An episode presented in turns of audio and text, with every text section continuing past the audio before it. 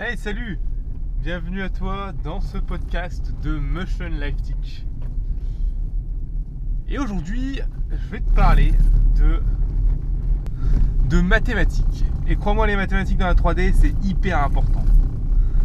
Alors ne pense pas que les mathématiques, c'est euh, le truc un peu chiant que tu as vu au, au collège. Non, non, ni au lycée. Les mathématiques, c'est un truc de malade pour la 3D. Et sans ça, on n'aurait pas pu faire tout ce qu'on a fait aujourd'hui. Sans ça, pas d'Avengers, pas de Star Wars, pas de tout ce que tu veux.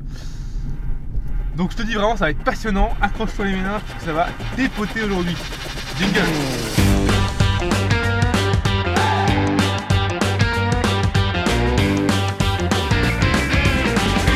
Bienvenue dans le podcast de Motion Life Teach.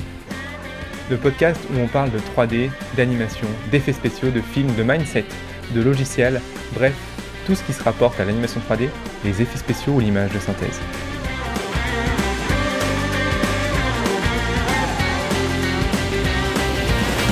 Donc, donc, donc, donc, donc, en fait, aujourd'hui, je vais te parler de comment ça marche la 3D dans le fond. Comment on a fait, euh, comment, comment concrètement on fait pour t'afficher un cube sur ton écran? Alors tu vas voir que c'est pas facile facile et euh, on a tendance vraiment à l'oublier quand on utilise les logiciels parce que les logiciels ils sont tellement bien faits qu'on a l'impression que tout est facile quoi. On a l'impression que tu démarres à mettre un cube et tourner autour, c'est génial et c'est rien de plus basique alors que putain déjà c'est ultra complexe. Donc j'aimerais remettre ça en perspective parce que en fait le fait de comprendre ça va te permettre de comprendre plein plein d'autres choses dans la 3D qui vont te permettre d'aller beaucoup plus loin dans ton travail. Mais pour ça il faut comprendre la base. Donc, la première chose dont je vais te parler, c'est du viewport de cette 3D. Avant de parler de moteur de rendu, d'image, etc., il faut que je te parle de ton viewport. Donc le viewport, c'est quoi? C'est simplement euh, le moteur de rendu, en fait, que le logiciel utilise pour te faire visualiser ce que tu es en train de faire. Donc en gros, c'est un moteur de rendu temps réel, tout simplement. Tout simplement. Donc déjà, ça, c'est un premier moteur de rendu. il faut déjà essayer de comprendre comment fonctionne ce moteur de rendu-là pour comprendre comment fonctionnent les autres. Et le moteur de rendu de ton viewport, donc ça marche sur n'importe quel logiciel, hein, 3ds Max, Cinema 4D, Maya, Blender, peu importe, c'est tout le temps la même chose. C'est tout le temps, tout le temps la même chose. En gros, qu'est-ce qui se passe? On sait depuis très longtemps euh, afficher un objet, enfin, on sait, comprendre un objet en 3D depuis très longtemps. C'est très très simple, il suffit de prendre euh, une matrice, donc une matrice en fait c'est un tableau. Euh, et un tableau, tu peux lui mettre une, une entrée, ça fait une ligne, deux entrées, ça fait euh, deux lignes, tu vois, ça fait comme une poule de, de, si tu faisais des poules quand tu étais au sport, tu vois, tu avais euh, les matchs en abscisse et en ordonnée, tu avais euh, les joueurs, et puis tu pouvais avoir les joueurs contre les joueurs, tu vois. donc ça c'est ça c'est une matrice à deux entrées. Donc on appelle ça aussi une matrice à deux dimensions. Et on a la matrice à trois dimensions, à trois entrées. En fait c'est la même chose, tu rajoutes une profondeur. Le problème c'est que déjà sur un écran, donc sur une surface plane, représenter une matrice à trois entrées, c'est pas facile. Donc, on s'est posé la question, ok, on sait comprendre un objet en 3D, on sait l'exprimer de manière mathématique avec une matrice, d'accord? Donc une matrice c'est tout simple, hein. c'est en fait en gros c'est on sait mettre les points dans un repère 3D, tu vois, c'est un, c'est les repères 3D que tu faisais au collège, tu vois. C'est en gros tu as un point et ben tu sais qu'il a trois valeurs x, y et z, tu vois. Et donc en gros on sait représenter, enfin, on sait comprendre un objet en 3D grâce aux mathématiques. Ça, il n'y a pas de problème. Donc on sait le, on sait le sauvegarder, puisque pour le sauvegarder, il suffit de sauvegarder ses points, euh, les coordonnées de ses points. Donc on sait le sauvegarder, on sait le déplacer, bref, on sait faire énormément de choses grâce aux matrices, on sait le transformer, on sait le tourner, etc. Ça c'est des mathématiques pures. Mais la, problème qui la, la question qui s'est posée, il n'y en a pas qui sont posées, mais la question principale qui s'est posée, c'est ok, mais comment représenter ça sur un écran 2D Comment on fait? On sait, on sait avoir le cube euh, en mathématiques. On sait l'écrire sur un papier, il suffit d'écrire les coordonnées des 8 points, tu vois, donc tu as ton cube. Mais comment le représenter de manière cohérente par rapport à ce que nous, ce qu'on voit dans la réalité? Et donc là, c'est là qu'on s'est intéressé en fait à ce qui se passe avec notre œil. Notre œil, c'est un peu de la même manière. On vit, nous, dans un monde en trois dimensions, mais notre fenêtre sur le monde, donc notre œil, lui, c'est un écran plat. Donc on voit seulement le monde en deux dimensions. Donc on s'est posé la question, ok, comment notre œil fait pour que nous on la profondeur, la 3D, puisque on est sur un écran en seulement deux dimensions? Alors il fait deux choses. La première chose qui nous intéresse moins, c'est le fait qu'on ait deux yeux. Et comme on a deux yeux, ça nous permet de voir les choses de deux axes différents. Le fait d'avoir deux axes différents, ce décalage entre ces deux yeux, ça permet à ton cerveau de facilement comprendre la profondeur qui est entre les objets parce qu'en fait on un décalage entre les deux et donc euh, ton cerveau peut calculer la, profondeur. C'est exactement comme ça que fonctionne la 3D stéréoscopique au cinéma. Le problème c'est que devant ton écran, tu n'as pas euh, deux écrans, tu as qu'un seul écran, d'accord? Et tu n'as pas, même si tu as les deux écrans, tu peux les superposer. Donc il faut trouver une autre manière de faire comprendre à l'utilisateur la profondeur de manière naturelle sans utiliser cette 3D stéréoscopique. Et bien la deuxième manière, c'est ce que ton œil utilise aussi, c'est ce qu'on appelle la euh, parallaxe et la perspective. Alors pourquoi je dis, euh, euh, je une chose, je dis parallaxe et perspective, c'est en fait parce que la parallaxe découle de la perspective en fait. Donc je vais t'expliquer la perspective, tu vois qu'en fait la parallaxe c'est la même chose mais en mouvement. Donc la perspective c'est quoi? La perspective c'est tout simplement le fait que quand plus tu regardes un objet qui est loin, plus il t'apparaît petit. Alors qu'en fait, en vrai, il est beaucoup plus grand. Donc sur le plan 2D, si par exemple tu regardes une maison et un mec, si le mec est à 1 mètre de toi et que la maison elle est à 100 mètres de toi, ben, la maison t'apparaîtra peut-être même plus petite que le mec. Alors qu'en vrai, en réalité, si tu mets les deux objets à côté, euh, la maison est beaucoup plus grande. C'est ça la perspective. Et c'est grâce à ça que notre cerveau peut comprendre la profondeur. Donc c'est pas compliqué, la règle elle est super simple, c'est plus c'est loin, plus c'est petit. Et donc les mecs, ils arrivent à découler une règle mathématique de ça. Donc ils arrivent tout simplement à comprendre la relation qu'il y a entre la taille d'un objet euh, à l'écran et sa distance par rapport euh, à, la, position de la caméra. Et donc bah, là, ils ont, une règle pour pouvoir afficher leurs objets. Alors je t'avais parlé de la parallaxe plutôt. Qu'est-ce que c'est la parallaxe? La parallaxe, c'est tout simplement que quand tu as un mouvement, eh ben, les choses qui sont devant toi bougent plus vite que les choses qui sont euh, loin de toi. Je m'explique.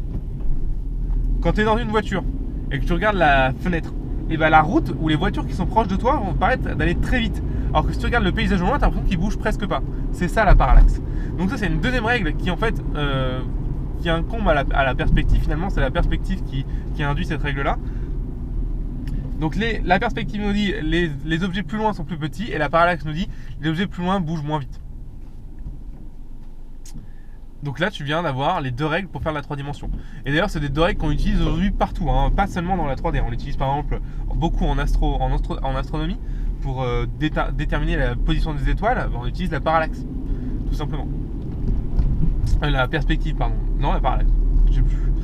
Euh, non, c'est la, la, la, la, perspective. On regarde où est-ce qu'est une étoile tel jour. On attend 6 mois, donc 6 mois, la planète elle bouge vachement, tu vois. Elle fait euh, presque la, moitié du système solaire. On regarde où est-ce qu'elle est l'étoile. Et là, en, faisant ça, bah forcément, comme la Terre s'est décalée, on a un décalage. Tu vois, comme un petit peu avec notre œil. Donc, on a un effet de parallaxe qui est immense. Et donc, ça nous permet de trianguler l'étoile et de savoir où est-ce qu'elle est, euh, en profondeur. Bah oui, parce que quand tu quand as compris la règle, plus c'est moins, plus c'est petit, euh, bah, tu peux facilement calculer finalement, si tu connais la taille de l'objet, tu peux calculer sa distance en fonction de la taille sur ton écran, tu vois. Et c'est comme ça d'ailleurs que fonctionne la perspective dans, dans la 3D euh, en général. Bref, donc au moins tu auras appris aussi comment, comment on sait euh, à quelle distance est une étoile. C'est pas la seule technique, je te rassure. Hein. Donc, donc on a compris maintenant comment on pouvait afficher la perspective à l'écran. Donc maintenant c'est très très simple, on peut le faire, on sait le faire. Alors, quelle est la technique concrètement en programmation, en code? Comment les mecs ont codé ça pour que tu puisses avoir ton, objet à l'écran?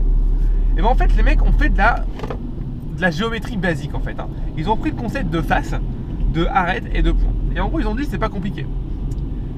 On va mettre des points dans ton espace 3D, mais un point c'est infiniment petit donc on peut pas le représenter. On peut le représenter, ça peut être un pixel, tu vois, mais euh, putain. Excuse-moi, je m'énerve, il y a un mec qui sait pas conduire avec moi ça peut être un pixel, mais euh, mais c'est pas c'est pas réaliste et il n'y a pas vraiment de points nous dans la nature. Donc la seule chose qu'on peut représenter, c'est par exemple les arêtes, parce que les arêtes, pareil, dans, la nature, elles n'existent pas. C'est des faces. Dans la nature, tout a une épaisseur, donc tout a, tout a, tout a une surface.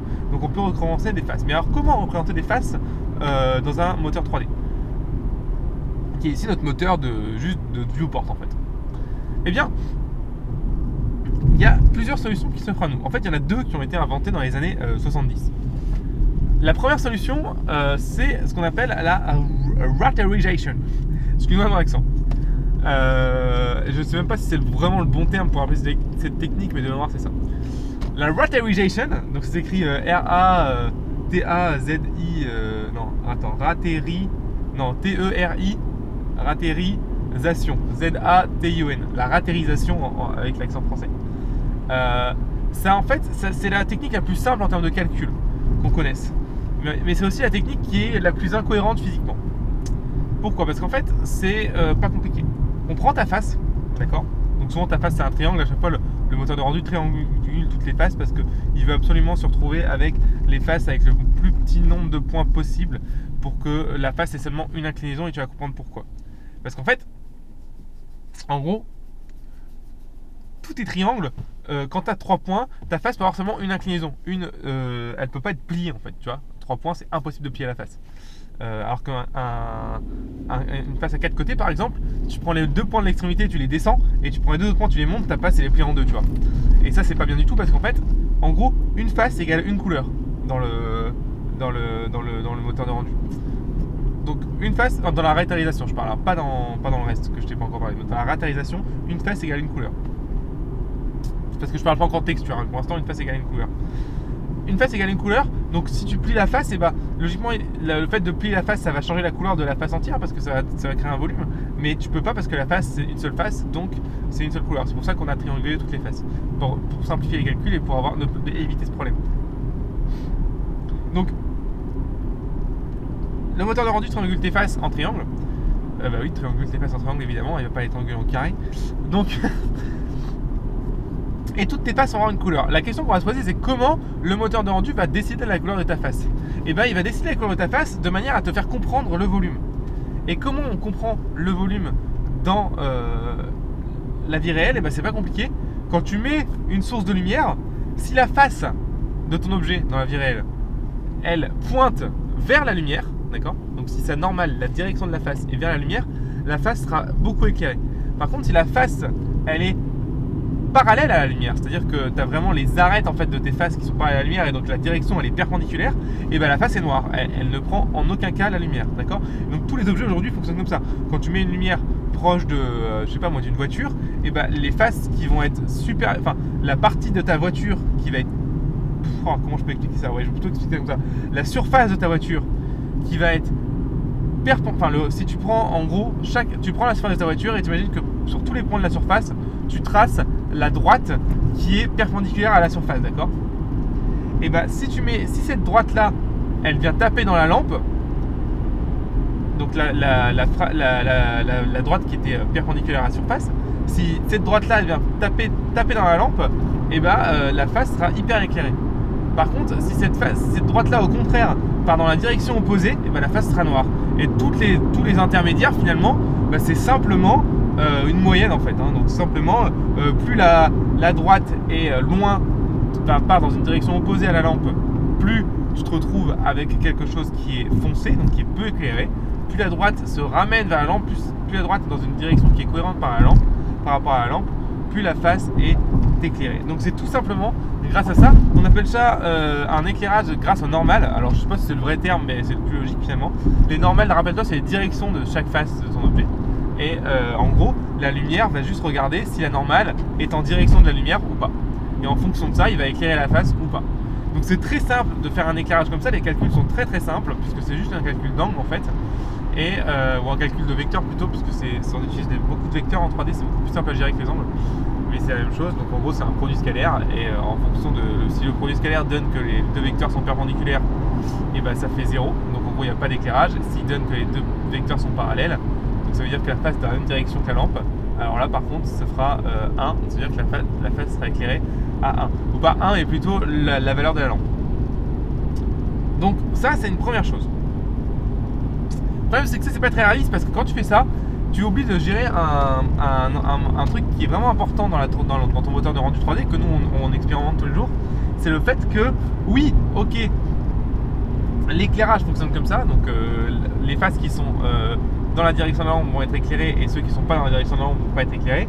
Mais il y a un autre truc qui apparaît, c'est que si un objet est à 1 km de la lampe et l'autre est à 1 mètre, celui qui est à 1 mètre sera beaucoup plus éclairé. Donc en gros, il y a euh, dans le monde qu'on observe aujourd'hui une, euh, une, perte d'énergie dans ta lumière en fonction de la distance. Coup de bol, on connaît cette formule, c'est simplement la distance diminue, euh, enfin l'énergie pardon, diminue par rapport au carré de ta distance.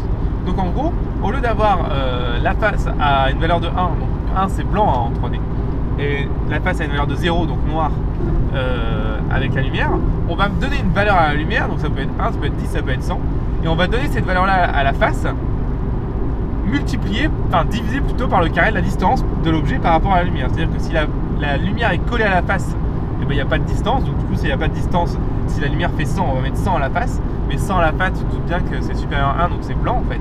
Donc en gros c'est ce qu'on appelle une, image cramée, mais l'ordinateur lui il s'en fout, hein. lui il peut mettre une valeur de 100, une valeur de 1000, hein, c'est pas un problème, mais il sait que si la valeur est supérieure à 1, il affiche du blanc. Et donc, euh, en, faisant cela, on, peut avoir la, on peut amener la distance dans ton moteur de rendu. Donc, si ta lumière est à 100 et qu'elle est collée à ta face, euh, ta face va avoir une valeur de 100. Par contre, si ta lumière est à 100 mais que ton objet est loin de la face, bah, par rapport au carré de sa distance, la couleur de la face va diminuer. Donc, ça va peut-être être 10, ça va peut-être être 1, ça va peut-être être 0,5 en fonction de ce qui est distant.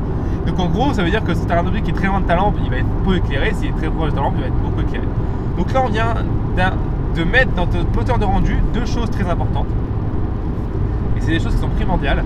C'est simplement la lumière, comment, comment la lumière fonctionne, et euh, donc sur les, par rapport à l'orientation des faces, et la notion de distance par rapport à la, perte d'énergie sur l'éclairage.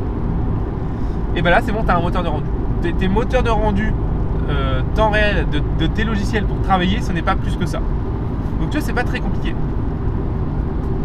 Le problème, c'est qu'on a expliqué euh, comment euh, définir la couleur d'une face. On n'a pas, expliqué comment imprimer cette face sur ton écran. Qu'est-ce qui se passe au niveau du code pour que la face vienne s'imprimer sur tes pixels d'écran? Puisque c'est encore un peu compliqué. Comment en fait on va appliquer la déformation de perspective pour venir l'appliquer sur un plan 2D C'est pas facile. Hein. Je sais que ce podcast est assez complexe par rapport aux autres. Hein. J'espère que ça va te, ça va pas être trop compliqué pour toi et que tu arrives à suivre. Sinon, tu n'hésites pas à me laisser un petit commentaire et puis je ferai une vidéo dessus, peut-être que ce sera un peu plus parlant. Mais c'est très intéressant avant de se poser la question.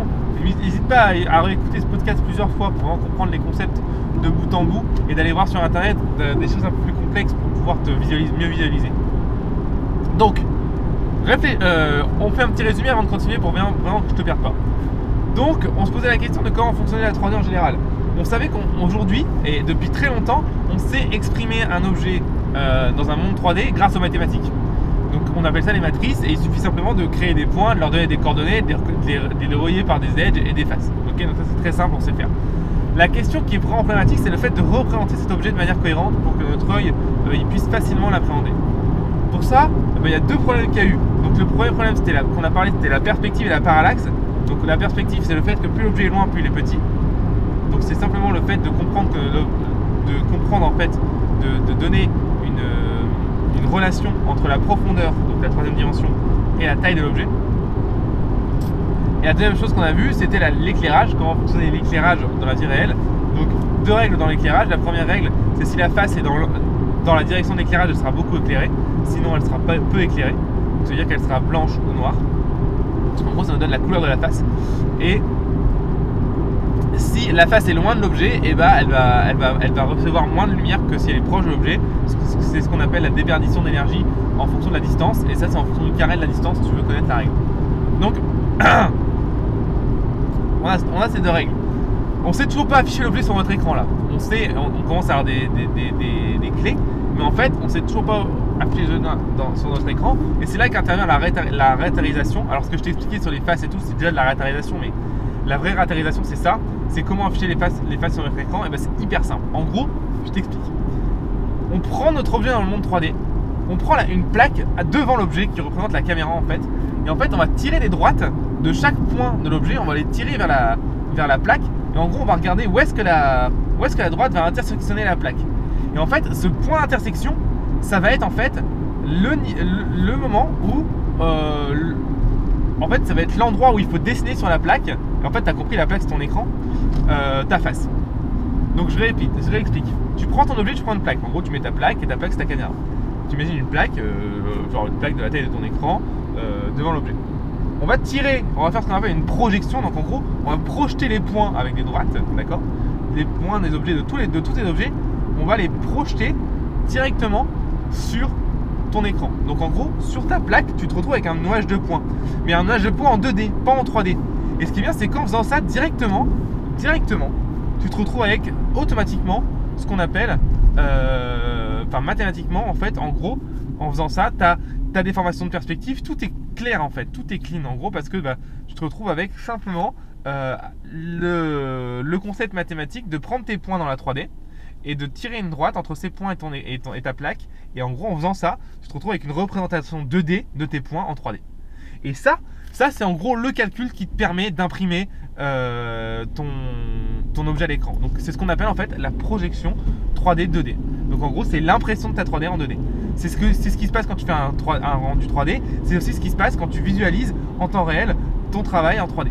En gros, tu ne vois jamais le, monde 3D en tant que tel, tu vois tout le temps une représentation 2D d'un moment dans la 3D une projection en fait de cette 3D en ta 2D. Donc en gros, je répète, tu prends tous tes points et tu les projettes sur ton écran 2D. Et en gros, le fait d'avoir ça, bah, ça te fait un nuage de points sur ton écran. Et ce nuage de points, en fait, c'est une représentation 2D de ta 3D, tout simple. Tu n'es pas convaincu, fais le test toi-même. Tu le fais dans ton logiciel 3D. Donc tu prends, tu fais un cube dans ton logiciel 3D, ok? Tu fais un plan, ok, qui va représenter ta caméra. Et en gros, tu vas faire maintenant des lignes entre. Tu vas tracer des lignes, donc bah, tu fais euh, avec euh, genre un, plan minuscule ou un petit carré minuscule et que tu étires entre les, euh, le point de ton cube et la, le, plan que tu as dessiné. Donc fais attention quand même, il, faut, il y a une seule règle, c'est qu'il faut que toutes ces lignes soient parallèles entre elles. D'accord? Il faut qu'elles soient projetées dans la même direction, sinon il y a un problème. Et c'est la direction du plan souvent. Enfin souvent, même tout le temps en fait. Et là tu vas te rendre compte que l'intersection tu fais un point rouge à l'intersection, une sphère rouge par exemple, à l'intersection de chaque point dans le plan, et tu vas te rendre compte que si tu te mets face au plan, et eh ben, tu vois ton cube en 2D, dessiné point par point, ton nuage de points. Maintenant, il suffit de comprendre juste maintenant comment euh, bah, on se retrouve avec euh, un, cube. Il suffit maintenant de le colorier. Et le colorier, tu te souviens, c'est déjà le colorier puisqu'on a, on a, on a déterminé la couleur des faces juste avant. Donc en gros, bah, la couleur des faces qu'on avait déterminée euh, tout à l'heure en 3D, bah, il suffit de la répertorier sur, la, sur la 2D qu'on qu'on vient de faire. Donc en gros, la, couleur de la face, bah, c'est simplement l'intersection des points, tout simplement.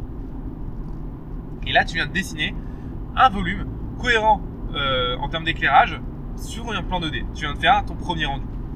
Donc c'est les premiers rendus, c'est comme ça que ça marchait. Faut que tu te dises qu'à l'époque, on est dans les années 70, c'est complètement ouf de faire ça. Hein. On se rend, euh, c'est un truc de malade. Et d'ailleurs, c'est très long en calcul et c'est en faire et laisse tomber quoi. Nous aujourd'hui on fait ça en temps réel quand tu travailles. Eux c'était genre 3 heures la frame, hein. laisse tomber l'enfer. Donc tu viens de découvrir la première manière de faire du calcul de rendu, ce qu'on appelle la ratérisation. Donc c'est ce que je viens de t'expliquer, le fait de calculer la couleur des faces indépendamment, de faire une projection des points et de venir relier après sur, sur ton plan 2D les faces entre elles et leur donner la couleur appropriée qu'on a calculée juste avant. Ça c'est la ratérisation. Alors la ratérisation elle pose problème parce que c'est assez intéressant pour faire du, rendu viewport, mais ça va poser des soucis quand on va aller un peu plus loin dans le réalisme. Par exemple, la ratérisation, elle ne prend pas en compte les ombres. Bah oui, évidemment, elle prend juste en compte euh, la couleur des faces par rapport à où est-ce qu'elle est l'objet. Donc il n'y a pas de projection des ombres. La ratérisation, elle ne prend pas en compte tout ce qui est bah, transparence, tout ce qui est réflexion. Tout ça, ça n'existe pas dans la ratérisation. Elle prend juste en, compte la couleur de la face par rapport à la, à la lumière. Donc on va devoir ajouter pas mal de choses dans cette ratérisation pour avoir plus d'éléments cohérents qu'on observe dans la vie réelle. Et la première chose qu'on rajoute, alors là les ordres je connais pas, je sais pas si c'est la réflexion les textures, en tout cas, en gros il va te falloir des textures pour pouvoir amener des, des couleurs différentes à notre objet. Alors qu'est-ce qu'une texture? En fait une texture c'est super simple. En gros une texture, c'est tu mets une couleur à ton objet, mais une couleur, euh, une couleur c'est pas forcément du vert, tu vois. Une couleur ça peut être plusieurs, un certain nombre de pixels, donc en gros ça peut être une image en fait. Une image sur ton objet, quand tu vas devoir mapper grâce aux UV, d'accord Parce que sans les UV, tu peux pas savoir où est-ce que tu mets ta texture sur ton objet. Donc en gros, ton objet se transforme euh, non pas en pixel, mais ce qu'on appelle en texel. Qu'est-ce que c'est un texel? Un texel, en gros, c'est un pixel déformé par la perspective, d'accord? Donc tu prends ton pixel 2D qui est ta, texture et tu, lui euh, appliques la transformation de perspective. Donc en gros, plus il est grand, plus il est. Ça devient un pixel. Euh, ce pixel-là est toujours calculé grâce à la, à la, à la que je t'ai expliqué. Sauf que là, au lieu de tirer un point par rapport à chaque point juste de tes vertex, on va tirer un point par rapport à chaque pixel. En gros, ça va donner la, la couleur de ton objet à afficher sur ta plaque en fonction de tirer les points de chaque pixel qui sont sur ton objet. Alors c'est un petit peu compliqué cette technique-là, je ne vais pas rentrer dans les détails, et là en plus sans, sans illustration c'est difficile à comprendre. Mais en gros, on mappe ta texture par rapport aux UV, Et une fois que tu as ton objet en 3D avec la texture mappée, bah, tu refais le même calcul que tout à l'heure avec les vertex. Sauf que là, il faut que tu que chaque pixel est un vertex. Donc chaque pixel est. euh, on, tire une droite vers ton plan qui est ta caméra. Et donc chaque plan va donner une couleur, le couleur du, du pixel, et tu vas avoir ton objet. Le problème, c'est qu'en faisant ça, on annule en fait l'éclairage. Donc en gros, on se retrouve avec une texture brute euh, aplatie sur un objet, sur un écran, sur un écran. Euh, donc ça va pas. Donc là, pour ça, ce qu'on fait en fait, c'est qu'on fait ça et on calcule en parallèle aussi les couleurs des faces en fonction des lumières.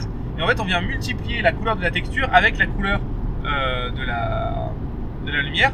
Donc si la lumière est blanche, on multiplie par 1, donc la texture reste telle qu'elle. Et si la lumière est noire, on multiplie par 0, donc la texture devient noire aussi. Donc en gros, ça nous donne. euh, et après, tu as toutes les intermédiaires, on a 0,5, 0,2, 0,8. Et en gros, bah, il suffit de multiplier la texture par 0,8. Et en gros, si tu multiplies la texture par 0,8, et bah, tu te retrouves avec une texture qui est un peu plus foncée. Et donc en gros, ça nous donne cette notion d'éclairage qu'on avait. Et bah, elle va pouvoir s'appliquer à la texture directement. Très très pratique et très utile. Euh, et donc ça nous permet de garder cette notion de volume qu'on avait euh, perdu avec la texture. Et donc on permet, ça nous permet de la rajouter en multipliant cette texture avec l'éclairage qu'on avait calculé tout à l'heure. Donc on a rajouté la texture. Maintenant on peut avoir des objets qui sont colorés. Super. Maintenant il nous manque la notion des ombres. Comment on va pouvoir rajouter les ombres en euh, 3D avec la ratérisation. Et ça c'est un, un- un- objet très compliqué les ombres. En tout cas avec cette technique de ratérisation, les ombres c'est très délicat. En gros, la technique qu'on a trouvée, c'est de prendre l'objet en tant que tel et de projeter son image sur le sol en fait. Donc en gros, on fait le, de- le calcul du rendu, on fait la même chose pour calculer les ombres. Donc en gros, on prend l'objet, projette l'objet sur le sol, donc en faisant des droites, comme tu te souviens, d'accord Et ça nous donne une ombre. Le problème, c'est qu'en faisant ça, impossible d'avoir des ombres comme dans la nature. Parce qu'en fait, les ombres dans la nature, elles ne sont pas euh, dures comme ça. En gros, en faisant ça, nous permet d'avoir des ombres qui sont très dures, mais impossible d'avoir des ombres qui soient douces. Alors, tu vas me la solution, bah, c'est pas compliqué. Si tu veux faire une ombre douce, il suffit de flouter l'ombre après une fois qu'elle est au sol. Parce que en fait, flouter, c'est très simple, c'est juste une moyenne des pixels. Le problème, c'est que dans la nature, dans la nature, ça ne fonctionne pas comme ça. Dans la nature, en fait, ce qui se passe, c'est que chaque ombre euh, n'est pas en fait une, juste une, projection floutée.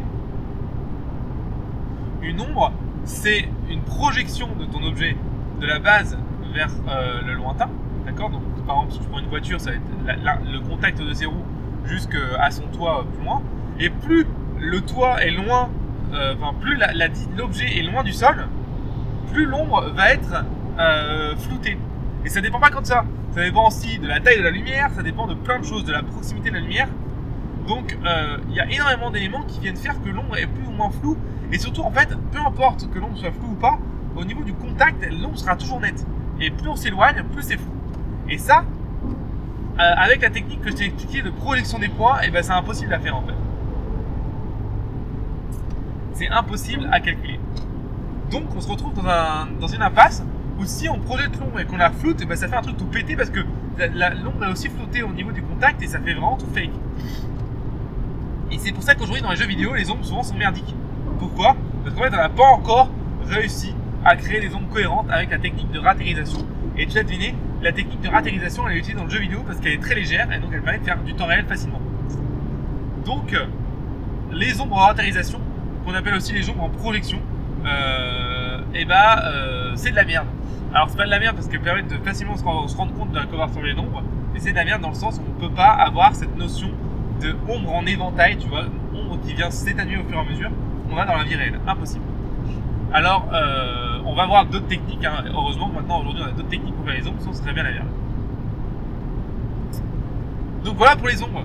Et donc globalement, là, on, on vient de faire un petit peu le tour du moteur de rendu par ratérisation. Alors il y a d'autres choses, hein, comme la réflexion et la transparence, et le SSS aussi. Mais tout ça, je vais pas en parler avec toi parce que c'est des concepts qui sont beaucoup plus compliqués et qui sont pas euh, indispensables à comprendre pour faire de la, euh, de la 3D avec la ratérisation.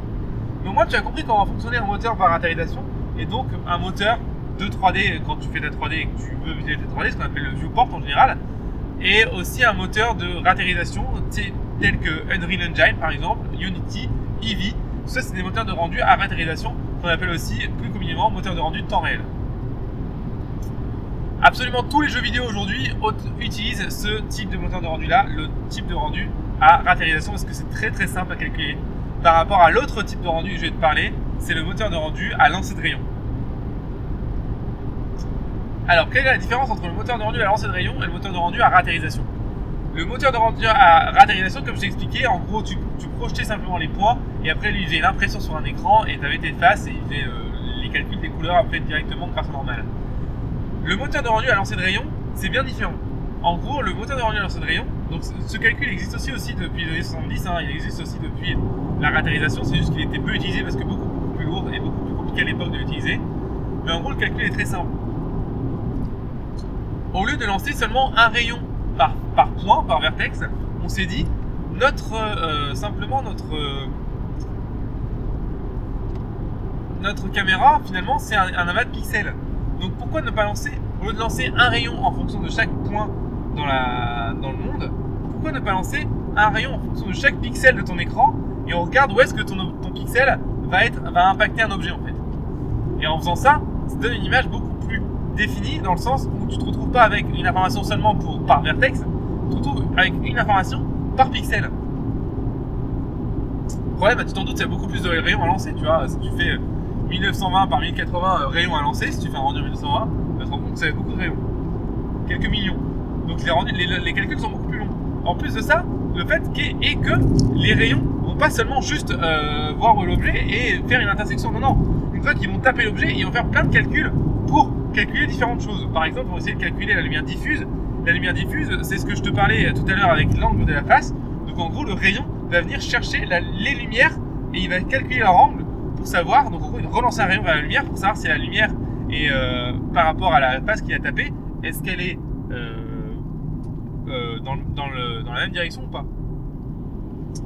Le c'est que là, au lieu de le faire à chaque, à chaque face, il le fait à chaque pixel. Donc tu te retrouves avec une lumière et un dégradé de lumière beaucoup plus détaillé que quand tu avais juste la couleur de la face en ratérisation. Donc là, ça te permet, ça permet d'avoir des, dégradés, des choses comme ça, parce que à chaque pixel, par exemple, ta, lumière, va, euh, la, la déperdition de, de, lumière va être calculée, tu vois. Donc en gros, le fait d'avoir ça, ça te permet d'avoir un dégradé sur les faces, puisque eh ben, euh, on calcule aussi la, distance par rapport à la lumière sur chaque face, alors qu'avant, euh, sur chaque pixel de chaque face, chaque pixel de ton écran de chaque face. Alors que, tu te souviens, en ratérisation, on calculait seulement la couleur de la face par rapport à, sa distance et c'est tout. Donc beaucoup aussi beaucoup plus cohérent physiquement en fait. Parce qu'en gros, on n'est plus limité au nombre de faces pour avoir une cohérence euh, en termes d'éclairage, mais plutôt limité au nombre de pixels dans ton image, donc c'est vraiment génial. Et là, on va commencer à lancer différents types de rayons, puisqu'on se rend compte dans la, dans la, dans la réalité que en gros, la lumière, elle lance aussi des rayons. Et en gros, le fait d'avoir créé cette ratérisation, ça a été pour être plus cohérent euh, en termes de détails, mais aussi plus cohérent physiquement. Puisqu'en gros, on s'est dit, maintenant, au lieu d'avoir des trucs un peu fake comme on faisait en ratérisation euh, par rapport au normal, etc., on va copier euh, l'action d'un rayon, d'un photon en fait dans la réalité. Qu'est-ce que fait un rayon de lumière dans la réalité? Et eh ben en fait, il rebondit sur les murs. Et donc en gros, et eh ben, les rayons qu'on va envoyer de notre caméra, qui vont être des rayons de lumière en fait, vont aussi rebondir sur les murs. Et donc en gros, ça devrait d'avoir un éclairage qui est bien plus cohérent euh, que euh, éclairage en ratérisation, puisque là on fait vraiment du calcul physique en accord avec ce qu'on observe dans le monde. Donc on va calculer plusieurs types de rayons. La diffuse, donc rayon, le rayon d'éclairage que je t'ai expliqué tout à l'heure. La réflexion, la réflexion c'est simplement bah, qu'est-ce qui se reflète dans l'objet? Donc en gros, tu prends ton objet et en fonction de sa, sa puissance de réflexion, le rayon va être renvoyé sur ce qu'il y a autour de lui et il va dire voilà, qu'est-ce que je vois? Est-ce que le pixel que je renvoie, c'est un vrai pixel rouge? Ok, donc dans ce cas-là, ça veut dire qu'il faut que j'affiche un pixel rouge dans mon objet qui est bleu. Donc en gros, il va réfléchir un objet qui est, rouge. Donc en gros, tu as un un rayon de réflexion. Donc c'est deux rayons envoyés par pixel déjà. Le rayon diffuse, le rayon de réflexion. Il reste un troisième rayon qui est le rayon de réfraction. C'est le rayon pour calculer la transparence. Donc ça c'est la même chose, sauf que d'être reflété, il va passer à travers l'objet. En fonction d'un index de réfraction, le rayon sera plus ou moins Euh, dévié. Et en fonction de ça, eh ben, il va calculer un pixel plus ou moins différent. Donc ça nous permet de calculer euh, une réfraction dans ton objet. Là, tu te dis, ok, génial, c'est bon, on a réussi à recréer la réalité grâce au ray tracing. il suffit de lancer des rayons, un rayon par pixel. Chaque rayon vient taper un objet, il va faire son petit boulot. Donc, diffuse, il va chercher la lumière. Réflexion, il va chercher où est-ce qu'on sur les autres objets. Euh, et il va faire son, ses, petits, rebonds. Et réfraction, il passe à travers les objets pour voir un peu ce qu'il y a derrière. Donc c'est génial, on a vraiment euh, calculé euh, la, manière dont on vraiment représenter un objet de manière réelle, comme dans la vie réelle, avec ce qu'on appelle le ray tracing, le lancer de rayon. Le problème avec ce moteur de rendu là, c'est ultra lourd. Donc le, temps réel, je n'y pense même pas, ça n'a pas de sens. Et on se rend compte que c'est très très loin à calculer. Pourquoi? Parce qu'en fait, on se rend compte que si on lance seulement un rayon par pixel, alors plutôt trois rayons par pixel du coup, parce qu'on a le rayon euh, diffuse, le rayon euh, réflexion et le rayon réfraction. Mais en fait, ton image elle est dégueulasse. Elle, paraît hyper pixelisée. En gros, c'est ce qu'on appelle l'anti-aliasing. En fait, dans une image, quand tu filmes ton image, en fait, les bords de tes objets, ils sont très doux. Pourquoi? Parce qu'en fait, euh, bah, ton, ton pixel en fait fait une moyenne des bords. En fait, le, le- le bord n'est pas, c'est pas un pixel blanc et l'autre pixel noir, tu vois. C'est plutôt un pixel blanc et après un petit dégradé de gris en- sur plusieurs pixels et un pixel noir. C'est comme ça que ça marche la réalité. Quand une caméra capte une arête dure, c'est comme ça qu'il va faire un petit dégradé pour ça va donner un espèce une arête beaucoup plus cohérente. Le problème c'est que quand on lance un rayon par pixel, c'est impossible de faire ces dégradés. Parce qu'en fait, on n'a pas l'information entre deux pixels. Donc en gros, on se retrouve avec des objets qui sont très très durs et on se retrouve avec ce qu'on appelle, de l'aliasing. Donc l'aliasing, en fait, c'est euh, l'effet d'aspect esca- d'as- d'aspect escalier entre les pixels, tu dois connaître. Donc en gros, là, il y a deux solutions. Ou tu augmentes la définition de ton image, mais alors là, c'est devient encore plus lourd, d'accord? Pour lancer plus de rayons. Ou alors, la deuxième solution, c'est de simplement lancer plus de rayons par pixel et après de faire une moyenne de ces résultats. Et c'est ce qu'on a, euh, ce a fait. Et c'est ce qu'on appelle les samples. Et donc en gros, les samples, ça va nous permettre de lancer plusieurs rayons par pixel. Donc par exemple 10, 15, 20 rayons. Aujourd'hui, euh, il faut dire que dans un rendu 3D à peu près, on lance entre 128 et euh, je dirais 1024 rayons par pixel. Par pixel, tu te rends compte à quel point c'est monstrueux. Donc euh, on a vraiment fait des progrès sur le- les temps de calcul. Donc 1024 rayons par pixel. Et puis après, en fait, on fait la moyenne de ça pour avoir euh, la chose la plus douce possible. Alors je vais te laisser, je suis, euh, je dois prendre de l'essence, ok? Je te reprends juste après, on va continuer sur le lancer de rayon, mais même si on a entre nous bientôt terminé. A tout de suite. Ok, me revoilà, je sors de la station essence et je suis à toi. Alors, donc, on parlait de, euh, du ray tracing. Donc, tu vois, voilà, on a, ça nous a permis de calculer des objets de manière cohérente. Le problème qu'on avait, c'était ce que je te disais, l'aliasing. Donc, le fait que le fait d'avoir un détail par pixel, en fait, ça ne suffisait pas. Ton, ton objet était beaucoup trop en escalier. Donc, en gros, les gars, comme je t'ai expliqué, ils vont lancer plusieurs rayons par pixel et faire la moyenne du résultat de tous ces rayons. Aujourd'hui, un rendu euh, classique, ça dépend des rendus, mais on va être en- entre 128 pour les, pour les moins qualitatifs, on va dire, et euh, 1024, voire, voire même 4096 rayons par pixel pour les plus qualitatifs. Tu t'en- doutes bien, le, le fait de lancer plus de rayons par pixel, et ben, ça a le coût bah, évidemment de euh, ton temps de rendu est plus long, quoi, tout simplement. Donc on a trouvé la solution pour rendre une image de manière cohérente et totalement euh, réaliste physiquement grâce au, au de rayon. Et d'ailleurs, je te parlais des ombres tout à l'heure en ratérise, en ratérisation, pardon. Je te disais ouais, les ombres c'est trop la merde parce que quand tu fais une projection, tu dois la flouter, vrai, ça marche pas du tout. Et ben là, avec le lancer de rayon, on n'a plus du tout ce problème parce que euh, bah, justement les ombres vont se faire en lancer de rayon aussi. Donc en fait, l'ombre va se créer via un rayon et en gros, chaque point de l'ombre va être une, euh, une finition de ce rayon. Donc en gros, c'est tout à fait possible de créer les, ombres en éventail qu'on voit euh, dans la nature grâce au lancer de rayon. Pourquoi Parce que la nature marche en fait en lancer de rayon. Donc euh, bah, c'est ni- c'est nickel en fait. Donc les moteurs de lancer à lancer de rayon sont en fait ce qu'on appelle corrects physiquement. Ils, euh, ils- appliquent les calculs des photons de la nature pour recréer la même chose dans ton moteur de rendu 3D. C'est pour ça que les moteurs de rendu à lancer de rayon, comme par exemple Cycle, Arnold, Octane, Redshift, euh, le, moteur de C4D je crois aussi, euh, il y a quoi d'autre? Mantra, euh, enfin voilà, tous les, en fait la plupart des moteurs de rendu, Renderman, euh, sont utilisés au cinéma. Parce que c'est les moteurs de rendu à lancer de rayon qui sont cohérents. Alors que les moteurs de rendu dont je t'ai parlé avant, donc Unreal Engine, Unity, Eevee, ce sont des moteurs de rendu utilisés en jeu vidéo, parce que c'est des moteurs de rendu qui sont du temps réel, donc pas des lancers de rayon, mais du, euh, de la ratérisation. Donc tu vois les deux éléments qui permettent de faire un rendu en 3D. Et, finalement, eh ben, c'est presque tout. Quoi. On, a, presque terminé. Tu vois, on a, on a vraiment décomposé depuis le début, tu vois. Genre, on, était, on se posait la question de comment représenter un objet mathématiquement dans une matrice euh, avec la perspective. Et on se retrouve à la fin à simuler des ombres et des lumières grâce à du lancer de rayon. Tu vois qu'il y a un chemin parcouru qui est monstrueux. Et il y a aussi une évolution dans le hardware qui est monstrueuse, qui nous a permis justement de faire ces calculs-là qui étaient très compliqués. Euh, les calculs dans ce rayon, c'est en fait, sont pas compliqués, mais ils sont très très longs. Notamment grâce au rendu maintenant GPU, qui permet de faire du, ce qu'on appelle en fait du, calcul en parallèle. Et en gros, il calcule plein de pixels en même temps, ça permet d'aller beaucoup plus vite. Donc vraiment, excuse-moi, euh, on a vu pas mal de choses aujourd'hui. J'espère que tu as compris comment ça fonctionnait, j'espère comment que tu as au moins au moins pu suivre un petit peu ce voyage avec moi dans la création de la 3D et, euh, ce que ça a impliqué. Je crois que c'est quand même très complexe comme euh, domaine et que ça a permis de faire beaucoup de choses.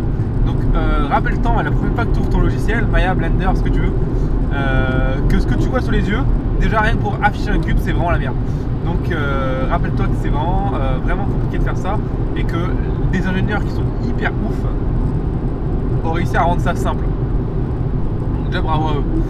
Et euh, rappelle-toi, voilà, juste, juste ça, que c'est quand même stylé comme métier. Et que c'est pas quelque chose qui est inné, tu vois. Je veux dire, euh, il y a des métiers qui sont plus. Euh,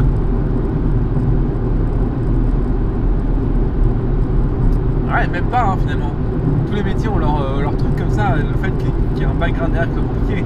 Le truc ce qui est beau avec ce métier de 3D, c'est que y a énormément de travail derrière juste pour créer juste un cube, tu vois. C'est ça qui est dingue. Euh, c'est ouf, c'est ouf. Et ça j'adore. Bon bref, c'est un super bon métier. Mais bon, ça je, je digresse.